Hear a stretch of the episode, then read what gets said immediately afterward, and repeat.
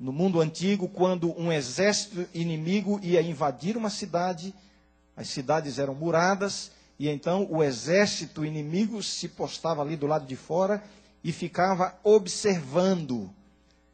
Observar não é apenas olhar, perceber. Observar tem o sentido de procurar uma fragilidade, um ponto vulnerável, uma brecha por onde atacar e, e, e alcançar o êxito na, no intento militar. Então, quando Deus pergunta a Satanás: Observaste o meu servo Jó?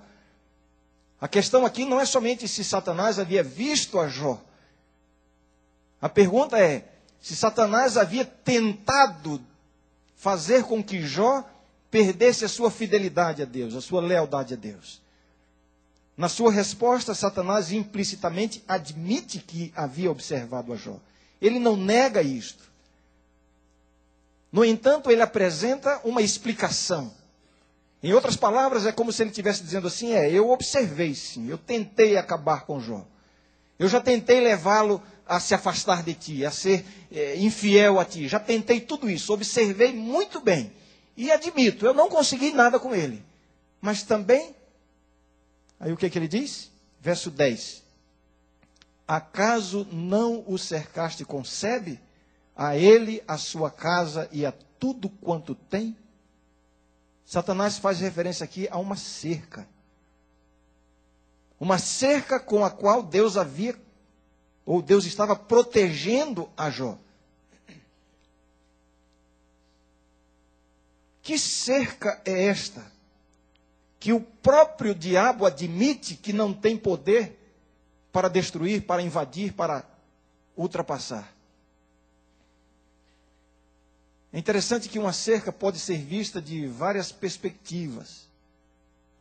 Se você avançar a página da sua Bíblia, capítulo 3, na versão que eu tenho aqui, basta virar a folha. No capítulo 3,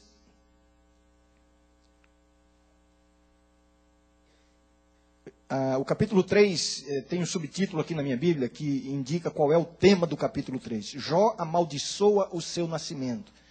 Jó está passando por um sofrimento muito intenso. Depois de haver perdido tudo que ele possuía, seus filhos haverem morrido, ele estava agora é, é, com aquela enfermidade terrível, se coçando com cacos. Então Jó amaldiçoa o seu nascimento. Jó estava preferindo não ter nascido. E no verso 23, ele diz assim: Por que se concede luz ao homem, cujo caminho é oculto, e a quem Deus cercou de todos os lados? Essas palavras refletem uma queixa pela própria existência devido ao sofrimento. Então nós vemos aqui no, nessas duas passagens duas referências a esta cerca. Satanás admite que não consegue ultrapassar a cerca. Jó, de alguma forma, se queixa da sua própria existência e nessa queixa faz referência a esta cerca que está por todos os lados. Que cerca é esta? Para que serve uma cerca? Alguém me ajudaria? Para que serve uma cerca? Estabelecer limites? Alguém disse aqui proteção para proteger. Uma cerca é uma coisa boa ou uma coisa ruim? A cerca ajuda ou atrapalha? Hã? Depende, né? Depende. Quando eu era criança, eu era assim. Eu não vou dizer que eu era muito traquina, né? Porque eu acho que. Eu acho que eu não era. Me engana que eu gosto, né? Mas eu havia aprontado alguma coisa lá em casa. Eu morava numa casa na periferia de São Paulo, num morro, um lugar muito simples. A gente brincava nas ruas, não havia pavimentação nas ruas. E, e os nossos momentos de brincadeira era ir para a rua, juntar a molecada toda e brincar, se divertir na rua. Atrás de casa tinha um pequeno quintal que ficava mesmo no pé do morro. E meu pai tinha feito uma cerca naquele, naquele quintal. E todo, toda tarde nós costumávamos ir para o quintal, passar pela cerca e brincar lá fora. Mas eu havia aprontado alguma coisa lá em casa, não me lembro exatamente o que era. Foram tantas, né? E aí minha mãe disse assim: Hoje você não vai brincar lá fora. Hoje você vai ficar aqui dentro do quintal. Você não vai para a rua brincar. E eu saí naquela tarde, melhor não tivesse saído, porque do quintal, pelas frestas da cerca, eu via meus amigos brincando lá fora na rua. E me dava uma vontade de passar pela cerca e ir pelo outro lado, para o outro lado, mas eu estava proibido. E olhava para os meus amigos, olhava para aquela cerca, tão fácil pular a cerca, mas eu estava proibido. Olha, por algum momento eu passei a odiar aquela cerca. Aquela cerca estava limitando a minha liberdade. Aquela cerca estava atrapalhando a minha vida.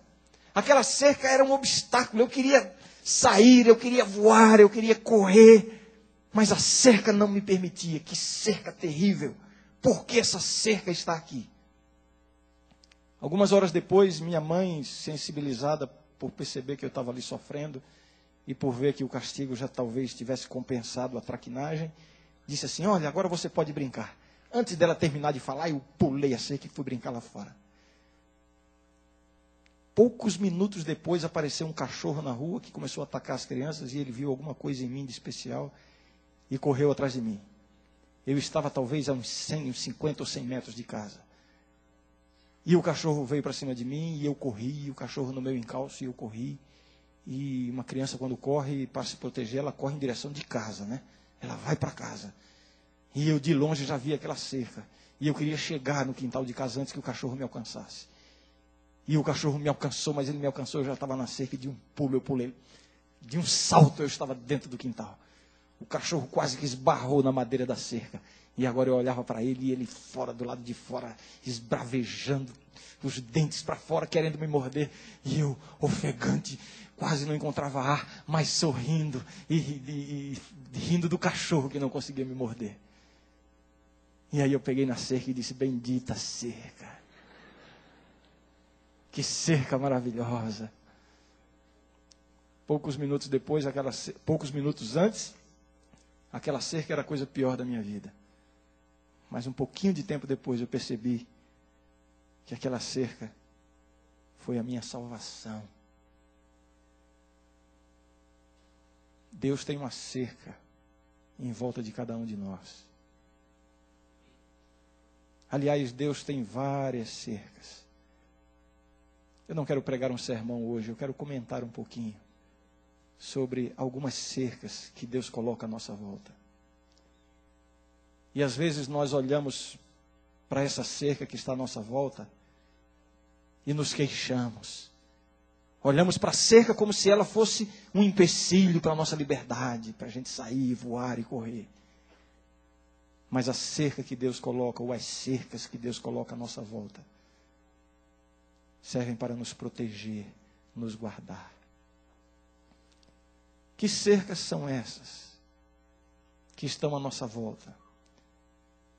Uma delas, sabe qual é? O anjo da guarda. O anjo da guarda é uma cerca que Deus estabelece ao redor de cada um de nós. Isso não é conclusão minha. No livro O Grande Conflito, páginas 512 e 513, há uma referência exatamente a esta declaração de Satanás aqui no livro de Jó. Quando ele diz assim: Acaso não o cercaste com sebe, então, no livro O Grande Conflito, há o seguinte comentário: Um anjo da guarda é designado a todo seguidor de Cristo.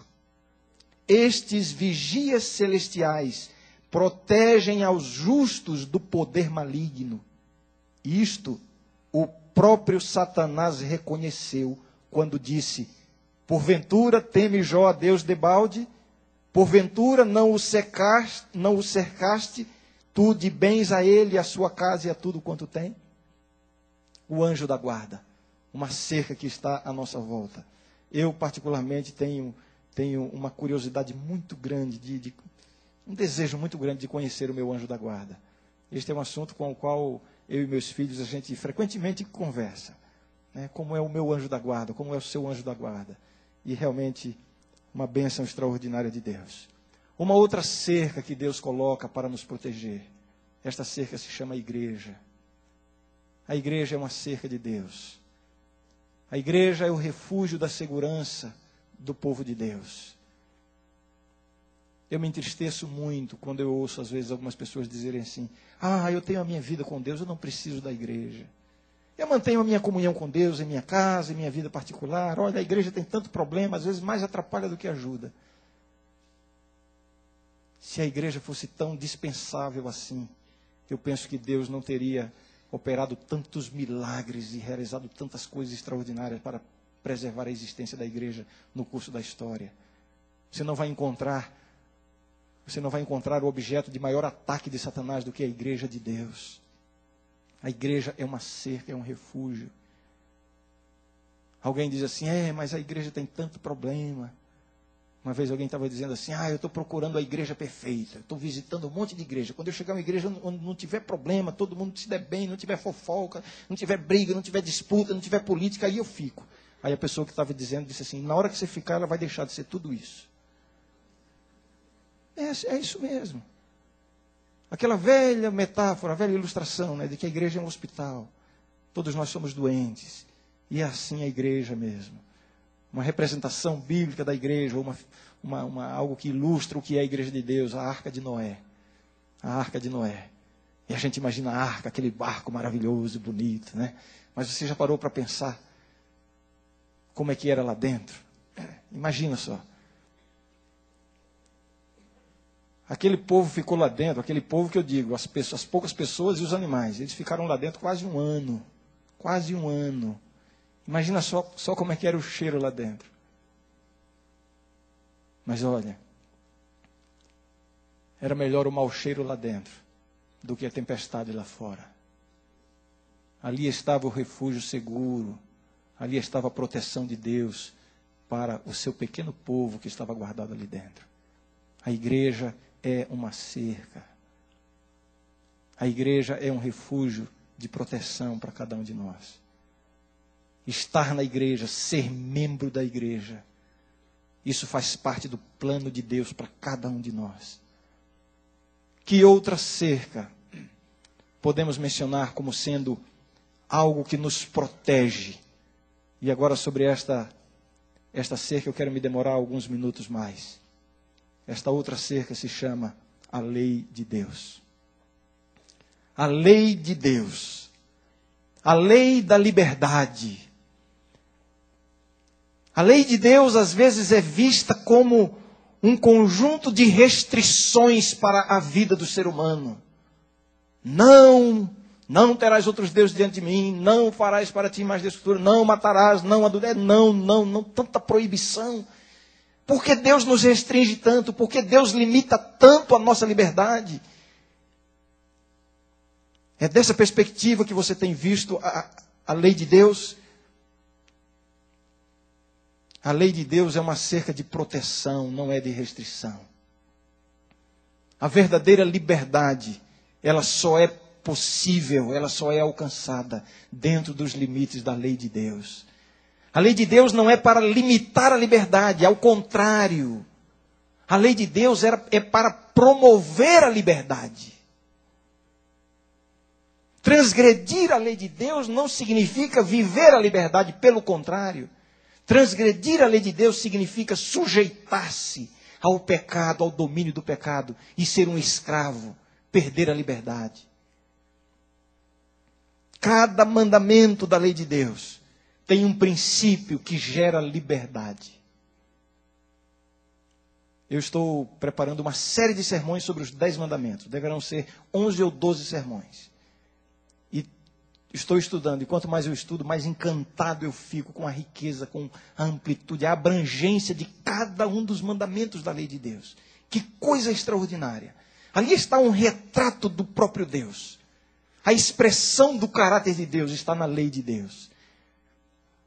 Nós vemos assim, às vezes, como um conjunto de restrições, porque às vezes nós vemos a lei de Deus conforme está registrada lá em Êxodo 11 apenas nos detendo nas palavras, na forma como a lei está expressa. No entanto, aquelas palavras são apenas uma, uma, uma, uma expressão limitada dos princípios extraordinários envolvidos em cada um dos mandamentos da lei de Deus. E eu planejei nesta noite dedicar um pouquinho do nosso tempo aqui para todos juntos aqui, exaltarmos um pouquinho mais a lei de Deus.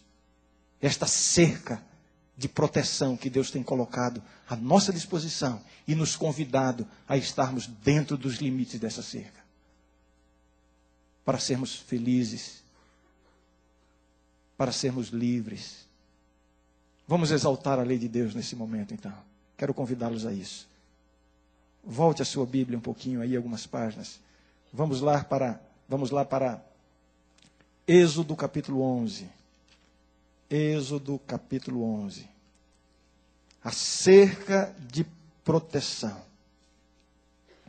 A cerca de proteção que Deus tem e para a qual está convidando cada um de nós.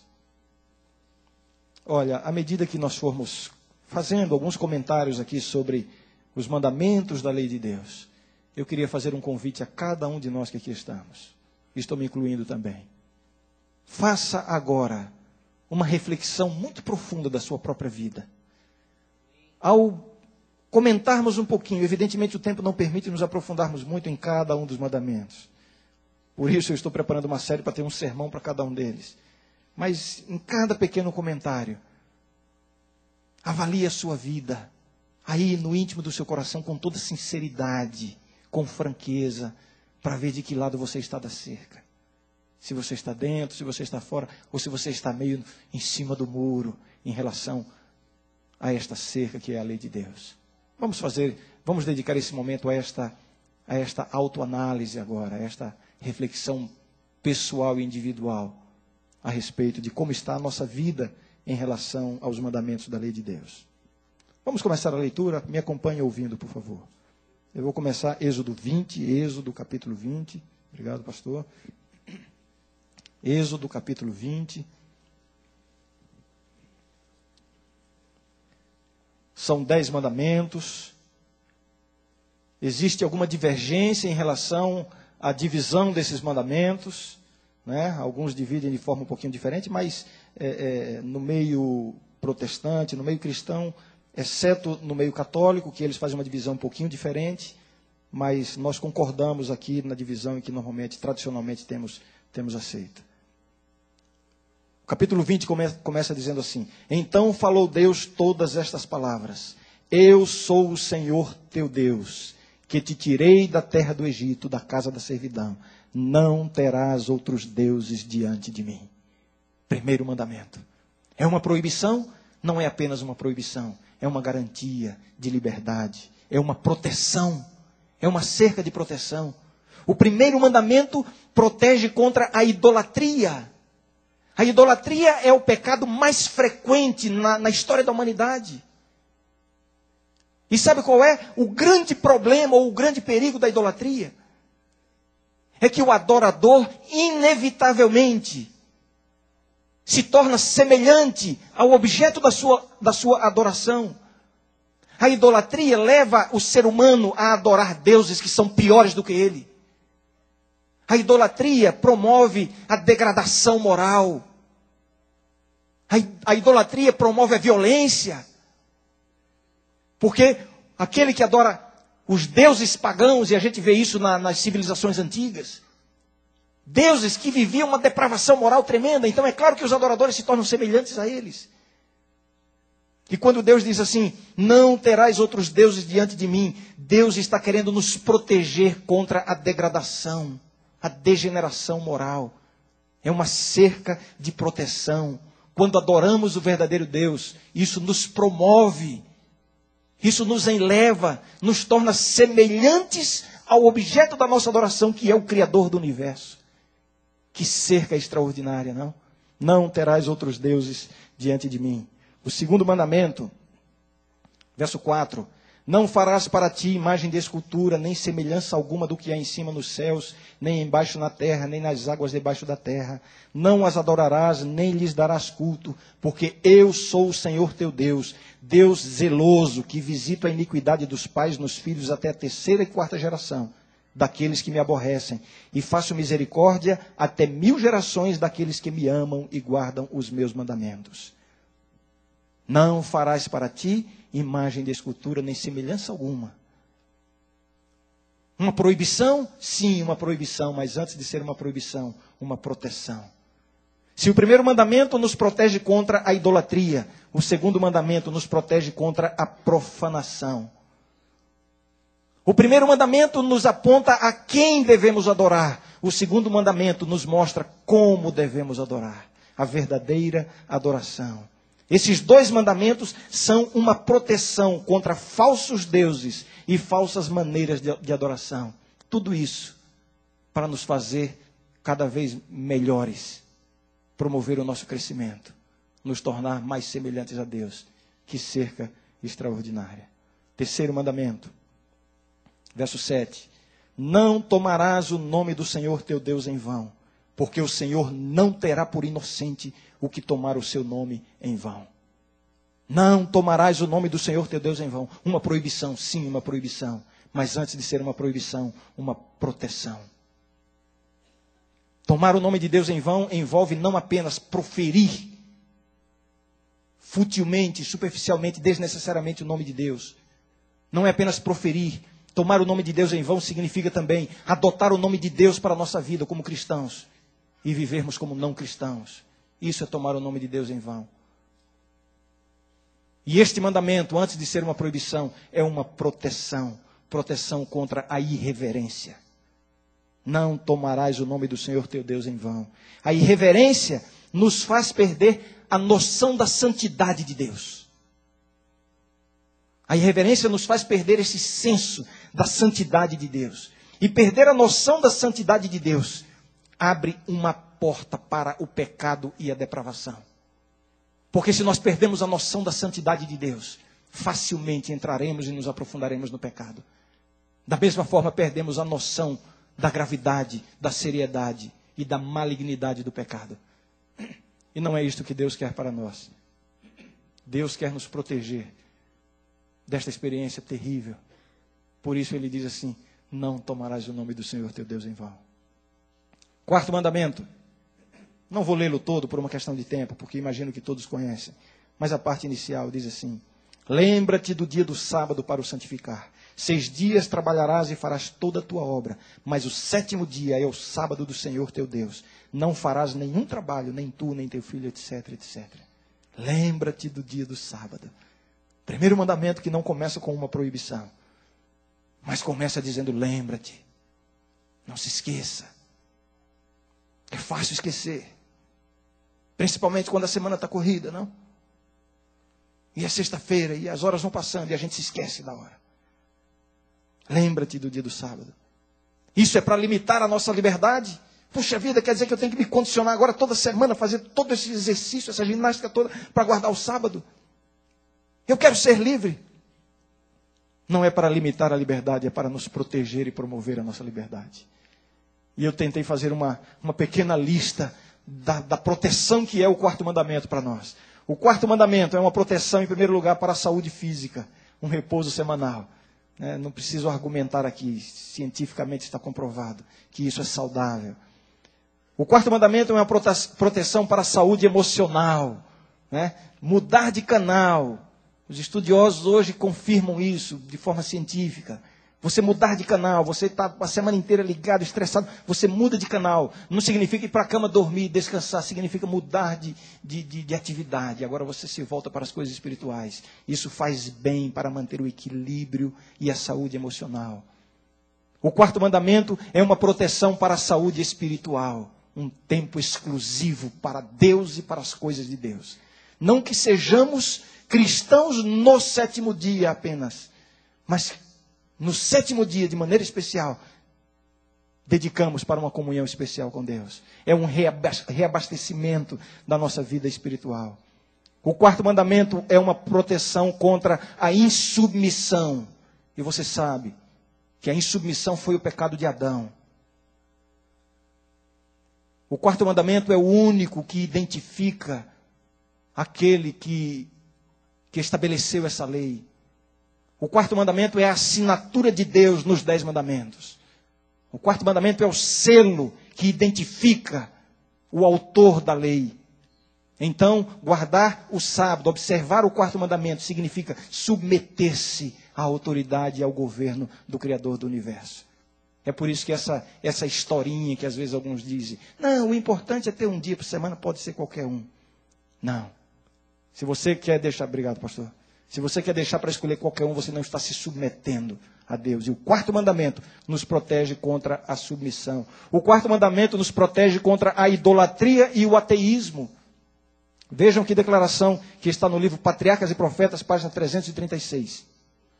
É dito assim: Houvesse sido o sábado sempre observado de maneira sagrada, e nunca poderia ter havido um ateu ou idólatra. Proteção, uma cerca de proteção. Vamos para o quinto mandamento. Quinto mandamento. Verso 12. Honra teu pai e tua mãe, para que se prolonguem os teus dias na terra que o Senhor teu Deus te dá. Honrar pai e mãe. Uma ordem? Sim, uma ordem. Isso restringe a nossa liberdade? Isso é para limitar a nossa liberdade? Alguém pode pensar assim, se estiver do lado errado da cerca. Antes de ser uma ordem, uma, uma, uma limitação à liberdade, é uma proteção. Proteção à família proteção à personalidade e ao caráter que são formados na família. Relacionamento entre pais e filhos. E este mandamento não se dirige apenas aos filhos. Honra teu pai e tua mãe. Está implícita aqui a ordem para os pais de serem dignos da honra dos filhos. Responsabilidade mútua entre pais e filhos. Que proteção extraordinária. A família seria diferente. Seria muito melhor se este mandamento fosse devidamente observado em todo o tempo. Pais, pai e mãe, pense um pouquinho em como você está agindo com seus filhos. Sejam dignos da honra antes de exigir a honra. Filhos, avaliem bem como vocês estão procedendo com os pais. Isso aqui não é uma questão que envolve seu pai e sua mãe, não. Isso aqui é uma questão que envolve Deus, é Deus quem está dizendo honra teu pai e tua mãe. Que proteção extraordinária para a família. Vejamos agora o sexto mandamento: não matarás. É uma proibição? Sim, é uma proibição. Mas antes de ser uma proibição, o que é? É uma proteção. O princípio envolvido aqui não é simplesmente não tirar a vida. Não, o princípio envolvido é a preservação da vida a promoção da vida. Não matarás não, não envolve apenas não tirar a vida de alguém, mas envolve tudo aquilo que está ao nosso alcance para promover o bem-estar das pessoas. Isso aqui envolve tudo que se relaciona à preservação da vida, ao bem-estar próprio e alheio. Envolve a preservação do ambiente, Cuidado com a natureza, porque tudo isso resulta em quê? Em preservação da vida. Aqui está a base para o verdadeiro e bíblico movimento ecológico. Não matarás. Então, eu não jogo lixo pela janela do meu carro, sabe por quê? Porque a Bíblia diz: não matarás. Ué, como assim? É isso mesmo. Qualquer ação, qualquer gesto que de alguma forma prejudique a vida está envolvido aqui. Vejam que proteção extraordinária Deus proveu para nós uma cerca de proteção. Sétimo mandamento: não adulterarás. O sexto mandamento, uma proteção à vida. O sétimo mandamento, uma proteção ao casamento, ao matrimônio. Esta instituição sagrada. É muito sério isso aqui. Não é para menos que, que Satanás tem trabalhado tanto em nossa história, na história da humanidade, para desvirtuar os princípios ou o ideal de Deus para o casamento. Sabe por quê? Porque de todos os relacionamentos humanos, a gente costuma dizer que o maior amor que humano que existe é o amor de mãe. De fato, é o maior amor. Mas quando Deus escolheu um relacionamento humano para representar o seu relacionamento com o seu povo, Ele não escolheu a mãe e filho. Ele escolheu marido e mulher. É o relacionamento que ilustra o relacionamento entre Deus e o seu povo. É por isso que Satanás quer borrar esta figura, esta imagem. E ele faz tudo para acabar com, com o casamento. E quando Deus diz assim, não adulterarás, Ele está querendo preservar a santidade, o respeito e o crescimento equilibrado dos filhos. Não adulterarás. Não existe um milímetro seguro do lado de fora dessa cerca. Qualquer gesto, qualquer pensamento que seja, nos faz, nos lança num terreno extremamente perigoso. E todos nós aqui, como somos tentados nesse aspecto? Sim ou não? Sim, somos. Estou me incluindo aqui. Como somos tentados. Que tragédia! Quantas tragédias acontecem quando esta cerca é rompida na experiência de um casal? Não adulterarás. Preservação da santidade do matrimônio, do respeito e do crescimento equilibrado dos filhos. Oitavo mandamento. Desculpem. Não furtarás. Mais uma ordem. É pecado roubar, mas não é apenas uma ordem, é uma proteção. Se o sétimo mandamento é uma proteção ao matrimônio, o oitavo mandamento é uma proteção ao patrimônio. Qual é o princípio envolvido aqui? O princípio é do direito inviolável de propriedade pessoal e privada. Deus reconhece e Deus protege esse direito. Não furtarás. Não furtarás. Não significa apenas apropriar-se do alheio mas significa qualquer gesto, qualquer sentimento, no sentido, nesse sentido de apropriar-se do alheio. Não furtarás. Nono mandamento.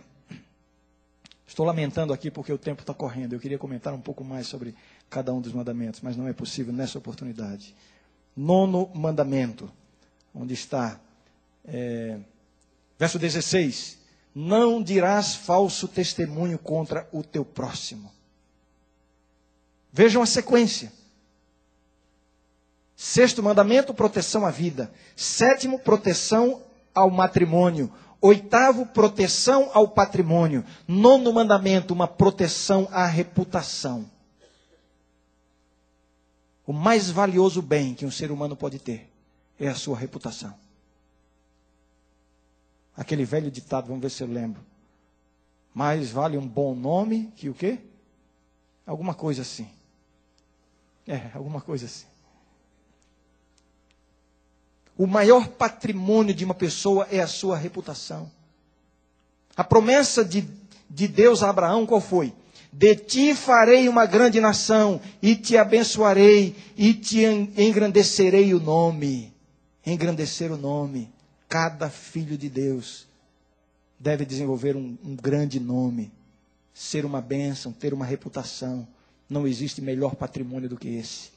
E quando Deus diz assim: não dirás falso testemunho, isso não é apenas uma proibição, mas é uma proteção a esse patrimônio tão valioso. Como é grave aos olhos de Deus essa história de mexericos, fofocas, conversinhas, falar mal do, dos outros. Olha, não é falando mal, não, mas. E por aí vai, né? Não, olha, a gente está aqui, isso aqui é uma comissão de igreja, então aqui pode. Ah, eu quero ver qual é o texto da Bíblia que diz que em comissão de igreja pode falar mal dos outros. Não, a gente está falando só para ajudar. Ajudar em quê? A Bíblia diz: quando tiver algum problema, o que, é que você deve fazer? Vai ter com teu irmão, tu e ele só. Mas a gente não tem coragem de fazer isso? E aí vai minando a reputação. Ninguém tem esse direito. Mesmo que o comentário seja verdadeiro, você não tem esse direito. Você não tem o direito de transformar em sons pensamentos negativos a respeito de quem quer que seja, por mais verdadeiros que sejam. Ninguém tem esse direito. O princípio aqui não é apenas do falso testemunho, Assim que, como, como, quando diz lá, não matarás, não é apenas não tirar a vida. O princípio envolvido aqui é preservar e promover a reputação alheia. Ninguém tem o direito de minar este patrimônio ou este bem que, que, que Deus coloca à disposição de cada um de nós, que é o bom nome. Finalmente, o décimo mandamento, o que, é que diz aí? Não cobiçarás a casa do teu próximo, não cobiçarás a mulher do teu próximo, nem o seu servo, nem a sua serva, etc, etc. A cobiça. Isso aqui não é apenas uma proteção, não é apenas uma proibição, e sim uma proteção. Porque a cobiça é o pecado do egoísmo. Cobiçar significa pensar apenas no próprio interesse. A cobiça é um pecado que só Deus vê, porque está no coração. E quando ele se expressa em gesto, já deixa de ser cobiça. Pode ser roubo, pode ser adultério, pode ser o que for. Mas Deus já está tratando com a questão ainda na semente, ainda no coração. A cobiça. Que é o pecado do egoísmo. E o egoísmo é a raiz de todo mal. Você sabe disso. Então, este mandamento é uma cerca de Deus para nos proteger, para nos guardar, para promover a felicidade. Então, observar a lei de Deus, guardar os mandamentos de Deus, não são apenas um esforço pela obrigação da religião. Não. São, antes de mais nada, colocar-se dentro de uma cerca de proteção. Enquanto nós estamos dentro dessa cerca, vamos ter acesso à plena liberdade e à plena felicidade. Todo e qualquer problema humano acontece, surge, quando nós saímos de dentro dessa cerca. Mas agora deixa eu fazer a pergunta que eu preparei para fazer no começo das nossas considerações sobre os mandamentos, eu fiz um pedido. Que cada um aqui fosse avaliando sua própria vida. E agora a pergunta, eu não quero que ninguém responda. Não quero que ninguém faça nenhum tipo de manifestação visível. Eu quero que você responda para si mesmo nesse momento. Será que você está do lado errado de alguma dessas cercas aqui, desses mandamentos? Tem alguém aqui nesta noite que, aí em seu coração, quer reconhecer diante de Deus que está saindo da cerca? Você está percebendo que você está andando por caminhos perigosos? Que você está fora dos parâmetros dos mandamentos de Deus? Isso aqui não, não envolve aquela velha questão de que é guardar a lei para ser salvo. Não é nada disso. Não há nenhuma distorção teológica aqui. Não é a obediência à lei que nos dá acesso à salvação, absolutamente, é apenas em Cristo. E a obediência à lei é algo que vem também de uma experiência com Cristo, é o próprio Deus que nos dá a possibilidade da obediência. Mas como é que você tem considerado esses princípios de vida na sua própria vida? Eu quero convidar a que você tome uma decisão nessa noite. A Regina vai cantar um hino. A decisão é de enquadrar a sua vida completamente dentro dos parâmetros da lei de Deus. Se nos seus atos, se no seu comportamento ou nos seus pensamentos, você pode reconhecer agora que está transgredindo alguns desses mandamentos, ou algum deles, e você gostaria nesta noite de dizer assim: Senhor, eu quero passar para o lado de dentro da cerca. Quem sabe você está cobiçando, quem sabe você está convivendo com uma mentira, com um engano, e agora você percebe que você está do lado de fora da cerca. E você quer dizer assim: Senhor, dá-me forças, porque eu quero estar do lado de dentro dessa cerca. Quem sabe você esteja matando com palavras, com gestos, humilhando alguém, tratando mal alguém, guardando algum rancor, um perdão que você não consegue oferecer. Jesus disse: aquele que, que tem ódio no seu coração já está matando, já é réu de juízo. O que é que está faltando para você dizer assim, Senhor, coloca o perdão em meu coração, eu não quero estar do lado de fora dessa cerca. Talvez você esteja em adultério. É possível que não seja um adultério aberto ainda, expresso em atos, mas aí na sua mente no seu coração, o adultério já está sendo cometido. Ah, como Deus está convidando você a dar um passo para trás e a se colocar do lado de dentro da cerca. E nessa noite você gostaria de dizer assim: Senhor, dá-me pensamentos puros. Me ajuda, Senhor, a resolver essa situação na minha vida. Me ajuda a romper esse relacionamento proibido ou esse desejo impróprio. Dá-me a vitória. Você não imagina. Você não pode imaginar como Deus está pronto e desejoso para lhe dar essa vitória. Mas é você que tem que decidir.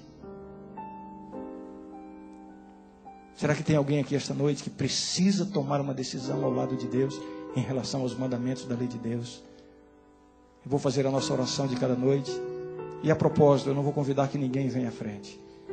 Porque eu creio que esse tema aqui exige que sejam decisões bem pessoais, bem particulares, bem privadas. Mas você precisa tomar uma decisão. Eu não sei qual é. Eu sei as minhas. Mas você sabe do que eu estou falando. Vamos ouvir a música que a Regina vai cantar agora. Exaltando a lei de Deus. E tome uma decisão e se coloque inteiramente dentro dos parâmetros da lei de Deus nesta noite. Oh, quanto amo a tua lei. Ela é o meu prazer, meu Deus. Sim, verdadeiros são seus passos. É a verdade